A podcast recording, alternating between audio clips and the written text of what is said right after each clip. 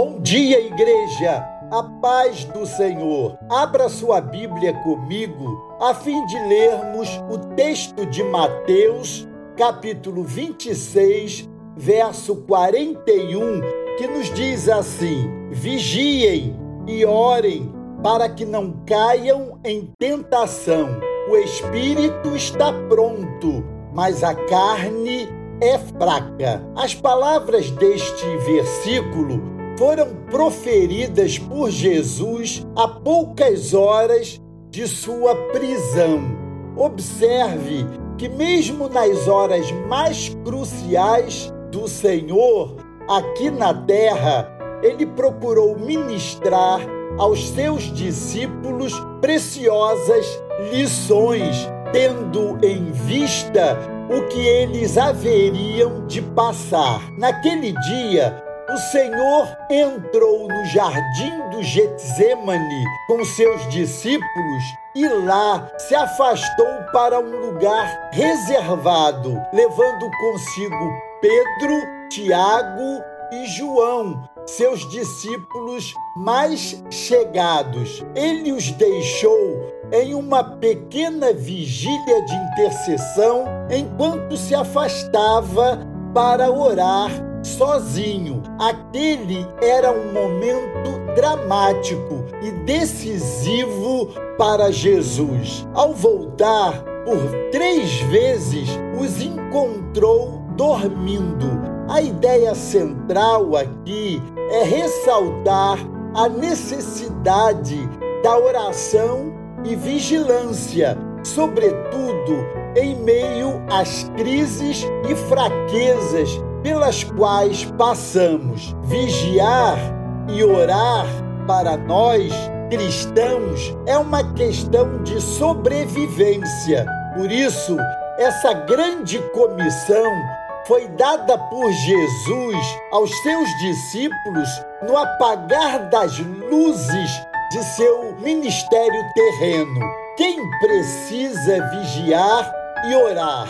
Todos os cristãos, homens, mulheres, jovens, idosos, crianças, adolescentes, veteranos na fé ou novos convertidos, todos indistintamente. Aprendemos aqui a necessidade de encontrarmos parceiros fiéis na oração e na vigilância. Há sempre aqueles irmãos com os quais nos identificamos. Procure-os e lhes proponha uma parceria de oração, não apenas para resolver problemas exteriores, mas especialmente para ajudá-lo a enfrentar as horas mais dramáticas de sua vida. Homens de Deus, procurem parceiros de oração.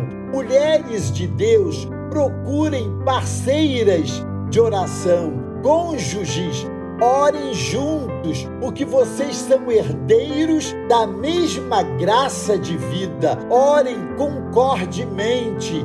Na oração de concordância, abrimos passagem para Deus. Há cristãos em sua casa, reúna-os e ore concordemente, e você verá a glória de Deus descer na situação. Há lutas a serem vencidas, gigantes a serem derrubados e tentações a serem resistidas.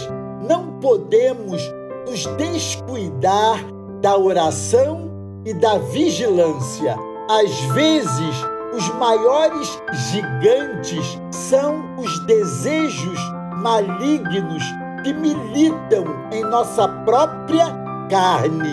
Precisamos reconhecer e aceitar o fato de que, embora o nosso espírito esteja pronto, a nossa carne é fraca. Não podemos perder de vista que há três frentes de oposição ao cristão: o mundo, o diabo e a carne. É a chamada trindade maligna. Como age essa trindade? Em absoluta unidade. O mundo oferece o leque de opções para pecar. O diabo nos estimula a aceitarmos a oferta do mundo, sobretudo com o velho e eficaz clichê.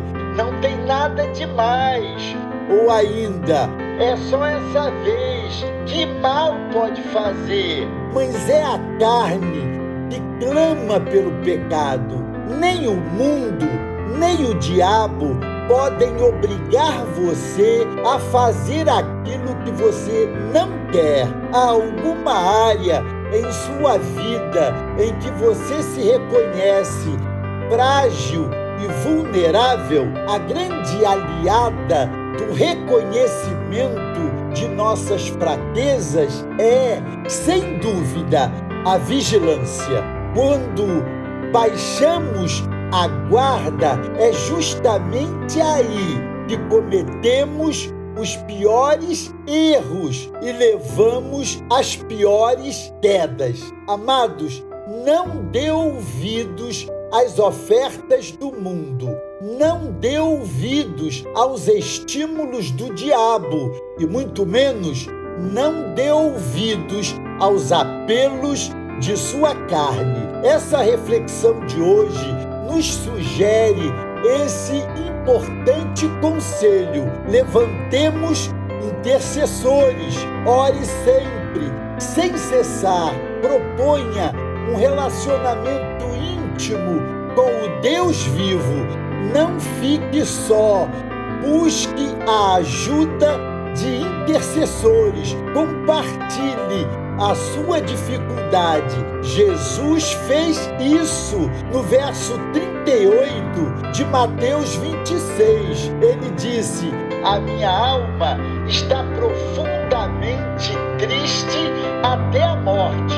Ficai aqui e vigiai comigo. Deus os abençoe.